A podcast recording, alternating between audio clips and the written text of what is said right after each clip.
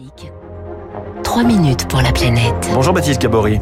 Bonjour François, bonjour à tous. La banquise antarctique a atteint au mois de février son niveau le plus bas depuis le début des relevés en 1978.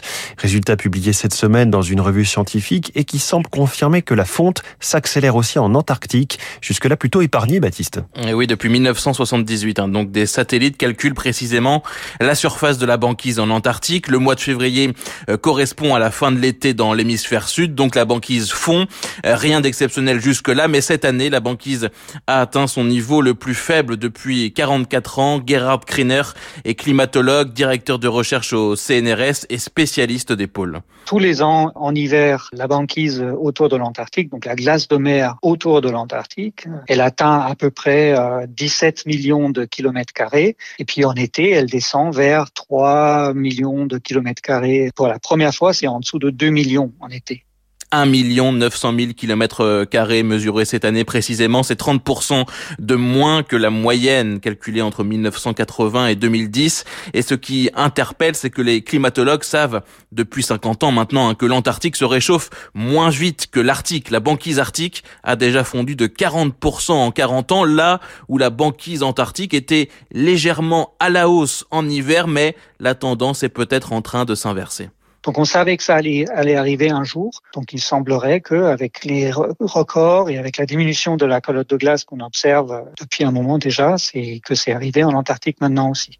L'Antarctique menacé en plus par euh, les rivières atmosphériques. C'est un phénomène euh, qui pousse des masses chaudes vers l'Antarctique via un système de dépression des rivières responsables de vagues de chaleur sur le continent. Dans une étude publiée la semaine dernière, des chercheurs français confirment euh, que ces rivières atmosphériques entraînent des extrêmes de fonte en déstabilisant les plateformes de glace. Vincent Favier est glaciologue à l'Institut des géosciences de l'environnement à Grenoble. Les rivières atmosphériques provoquent ces événements de fonte majeurs. Lorsque la neige est saturée en eau, euh, ben, l'eau de fonte va se mettre à ruisseler. L'eau va pouvoir à terme rentrer dans des crevasses. Et comme la densité de l'eau est plus importante que la densité de la glace, on a tendance à créer une surpression au fond de la crevasse qui a tendance à élargir la crevasse.